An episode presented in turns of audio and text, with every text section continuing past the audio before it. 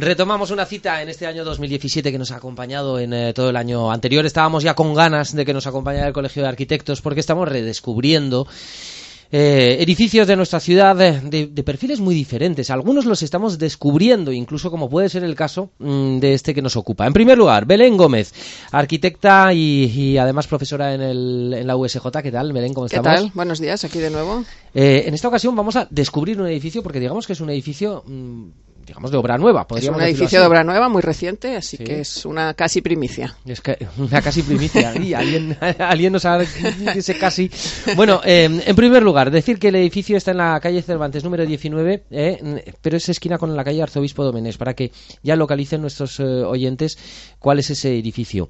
¿Y quién nos acompaña es? Nos acompaña Liliana Rendueles, arquitecto. Me hace mucha ilusión traer una arquitecta, arquitecto, arquitecta de nuevo por aquí, porque la verdad es que como ya hemos ido comprobando, no somos mayoría todavía. Es verdad, es verdad. Es eh, verdad. forma estudio con Ángel Saiz desde el año 2008 aquí en Zaragoza.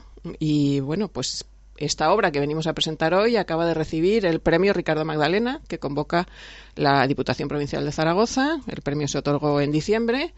Y bueno, yo ya le tenía echado el ojo para venir a hablar de él, pero ya tenemos doble excusa para ah, contarlo. Vale, vale, ahora entiendo lo de casi primicia. Liliana, muy buenos días. Hola, buenos días. Y Encantada en, de estar aquí con Y enhorabuena vosotros. a su estudio ¿eh? y, y, a, y, a, usted misma por este premio Ricardo Magdalena. Hombre, pues muchísimas gracias. Para nosotros es un orgullo eh, recibir un premio como este porque mmm, toda la gente que nos dedicamos a esta profesión sabemos toda la labor claro. y las horas que hay detrás de un proyecto. Y aunque la finalidad siempre es eh, pues que el cliente quede satisfecho eh, pues si además de lograr eso podemos obtener un reconocimiento público pues bueno eh, ya se, cicla, se cierra claro, el ciclo. claro, claro, claro. Y sobre todo además cuando pues es el, el reconocimiento eh, también, bueno, el, el, premio Ricardo Magdalena es de PZ. ¿eh? Es de. Zaragoza, lleva, sí. esta es su edición número 37. Mm. Es un premio con mucha solera, más que el García Mercadal, que me parece que este año es la número 31. Luego le lleva un poco de ventaja. bueno, bueno, en fin, pero quiero decir que son premios con, con mm. solera, que tienen muchos buenos edificios. Yo creo que de los que hemos hablado aquí todavía no habíamos hablado de ningún Ricardo Magdalena, ya irán llegando, pero pero bueno, sí, sí, es un premio que interesa. Y por otra parte, también eh, otras veces hemos hablado de que la vivienda, como es este caso, un edificio de vivienda, siempre es más complicado hablar, porque es no, no forma parte de esa uh, de, ese, de ese sustrato más público, como puede ser otro tipo de edificios, sí. siempre es un poco más complicado. Al final, es verdad que todos los edificios lo que nos donan es, por lo menos, esa fachada, esa fachada que se convierte en un elemento urbano y público, eh, pero, pero a las viviendas generalmente no vamos a poder entrar. Pero yo lo que sí que querría es que Liliana nos contara un poco todo lo que hay además de esa fachada, que por otra parte a mí me parece muy interesante, en ese edificio que han propuesto. Bueno, pues vamos a abrir las puertas. Liliana, cuéntenos. Bueno, lo primero que mmm, eh, vimos cuando recibimos el encargo en el, en el despacho es que eh, la trama urbana en la que se situaba el, el edificio es una trama muy densa en cuanto a edificación, en cuanto a tráfico y eh, que debido a la situación privilegiada que tenía nuestro solar en esquina, nosotros podíamos quizá eh, darle una solución un poquito diferente y aportar algo al urbanismo de, de esa zona. ¿Qué hicimos para ello? Pues en el encuentro de los dos planos de fachada lo que hicimos fue liberar la, la esquina y de esa forma oxigenábamos un poco el espacio. De esa forma, pues el eh, peatón eh, recibía pues de forma más amable el, el, edificio y de esa forma nosotros también marcábamos lo que era el acceso a nuestro a nuestro edificio. Claro, es que estamos hablando de una zona muy concreta de la ciudad, sí. ¿eh? Que, que eh, pues es, es, yo es de, diría una calle de toda la vida, ¿verdad? Sí. Pero en el centro de la ciudad, ¿eh? en el centro de la sí. ciudad, pero residencial, ¿eh? sobre todo. Sí, además es que tiene, pues en la calle Arzobispo de Menez, pues hay un eh, mercado que tiene muchísimo eh, tráfico, eh, las calles son estrechitas y entonces con sí. la liberación de la esquina, pues también realmente favorecemos tanto la visión del peatón como de los coches que realmente mm, pues pueden circular, eh, pues mm, con una percepción eh, muy, mucho más amplia del, del, espacio. Porque cuando decimos liberar la esquina, para quien para que nos lo imaginemos, para quien ahora mismo pues no, no, no tenga sí. referencia, es que no tenemos la, la, la, esquina en ángulo recto habitual, Exacto. sino que no, no, hay un vacío. Hay un vacío. Nosotros lo que hicimos fue vaciar eso, con lo cual, claro, las aceras son mucho más anchas y se crea, pues eso, un poco de, amplitud, una sensación de amplitud en, el, en ese espacio, con lo cual, eh, pues la rotundidad del edificio también se suaviza de cara al, al, peatón y amplificas un poco la, la, visión que tienes. Yo creo que también te invita un poco a mirar hacia arriba. Yo, alguno, algún oyente de los que tenemos del programa me ha dicho que desde que desde que lo escucha mira más para arriba, ah, mira más a, los edificios. Y yo creo que en este sí que sí que pasa, porque aparte de que su color es blanco, con lo cual también eso yo creo que da una luz a la zona. esa, esa estrategia que han utilizado yo creo que sí que hace como plantearte más y mirar qué es lo que hay ahí.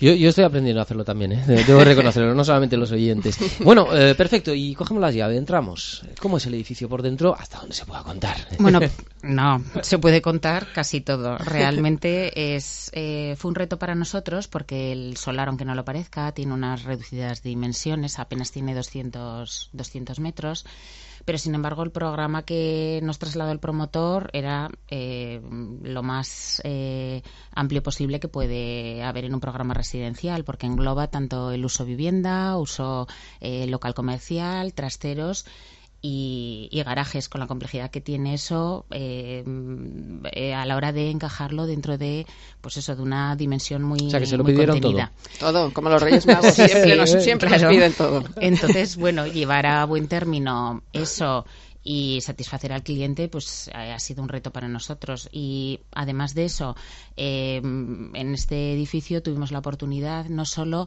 de actuar como arquitectos sino además de llevar la gestión de la obra lo cual pues bueno, eh, para nosotros eh, mm, fue un reto importante e intentamos, pues bueno, eh, dar la, mayor servicio, el mayor servicio exacto a nuestro cliente, que es lo que mm. intentamos hacer en mm. cada ocasión. O sea que se lo pidieron absolutamente todo para ese. Así. ¿Cuándo pues se terminó? ¿En qué fecha, por lo tanto? Se terminó en el 2015. O sea que, vamos, que, huele a nuevo, como quien dice, ¿no? Cuando se entra. sí, sí, sí, Estamos hablando y, y por dentro dentro, eh, por ejemplo, son, calles, eh, eh, decía de toda la vida, no es que sean muy, muy estrechas, pero tampoco son, no son calles anchas. De hecho, un coche es en una dirección. Tienen tienen escasamente 10 metros. Entonces, claro, el, el problema que se, la complejidad que tiene después la puesta, la ejecución de la obra a la hora de entrar camiones, carga y descarga de material, eh, si realmente la maquinaria ocupaba casi todo el solar, apenas podíamos movernos.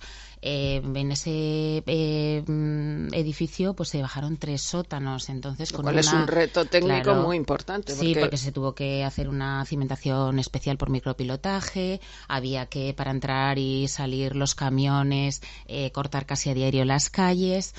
Eh, la puesta en obra fue bastante compleja. De los laterales casi ninguno tiene sótano, casi ninguno tiene garajes, o corresponden a una época, de los años 40, 50, de esa época en que en general no hay no había garajes. O sea que además del proyecto lo que había que era para ejecutarlo buscar soluciones constantemente, todos los días. Sí, constantemente, sí, pues casi casi a diario, cada, cada día era pues eso, un problema nuevo y ver de qué forma mm. lo, lo, solventábamos.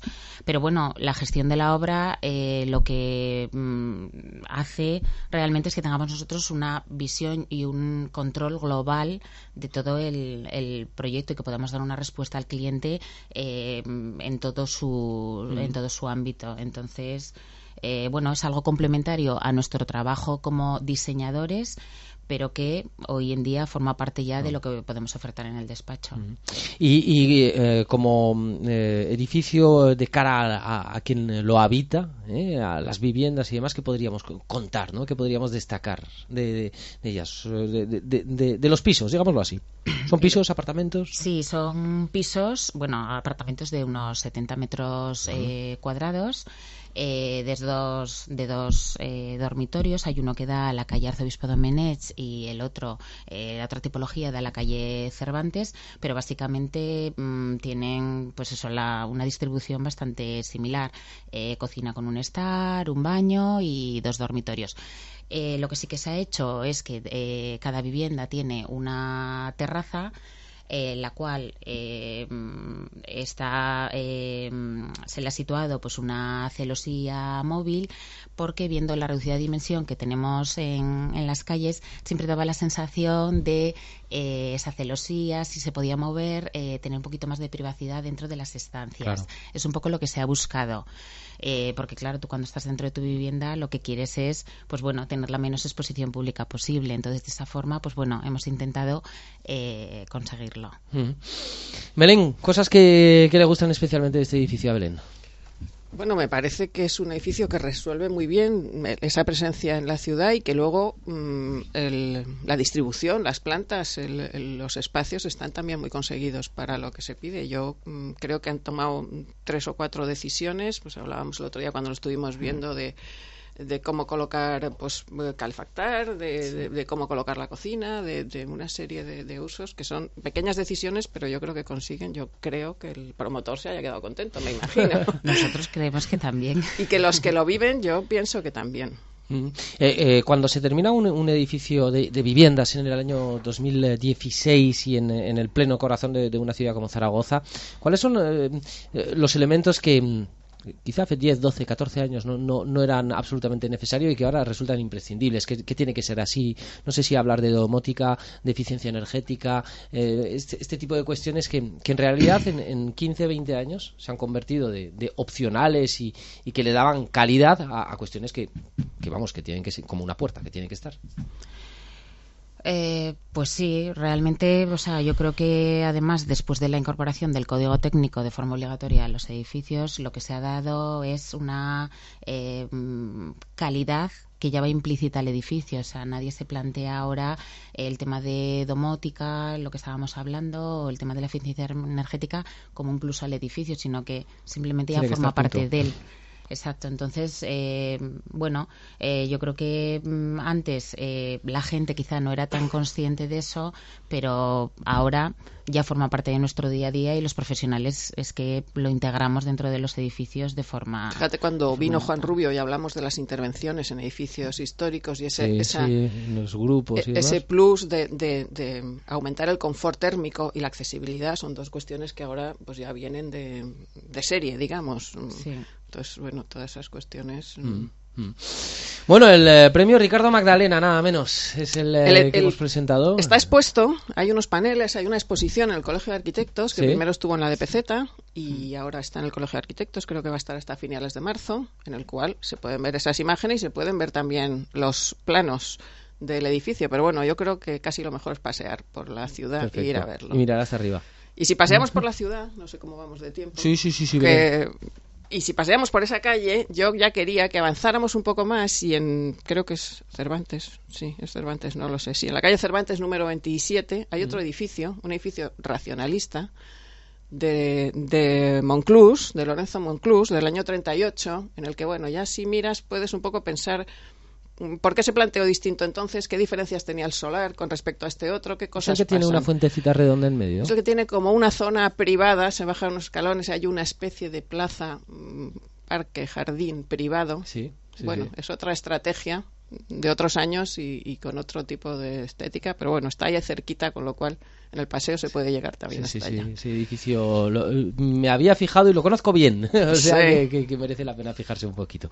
En pleno corazón de Zaragoza, nunca mejor dicho, pero eh, decíamos Liniana para terminar, pero además tiene vida de barrio.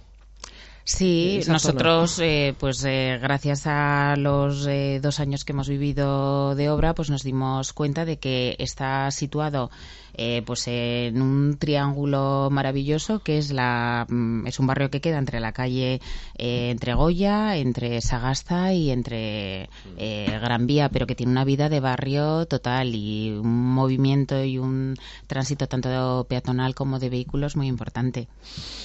Liliana, muchísimas gracias por estar con nosotros. Enhorabuena de nuevo. ¿eh? Muchísimas gracias a vosotros. Su estudio. Y, Belén, pues también un placer. ¿eh? Y con avidez esperamos el siguiente capítulo. De, dentro de dos ¿eh? semanas. Dentro de un par de semanas. Muchísimas gracias a las dos. Nada, gracias a vosotros. Bien, continuamos con más cosas aquí en, en Estudio Abierto.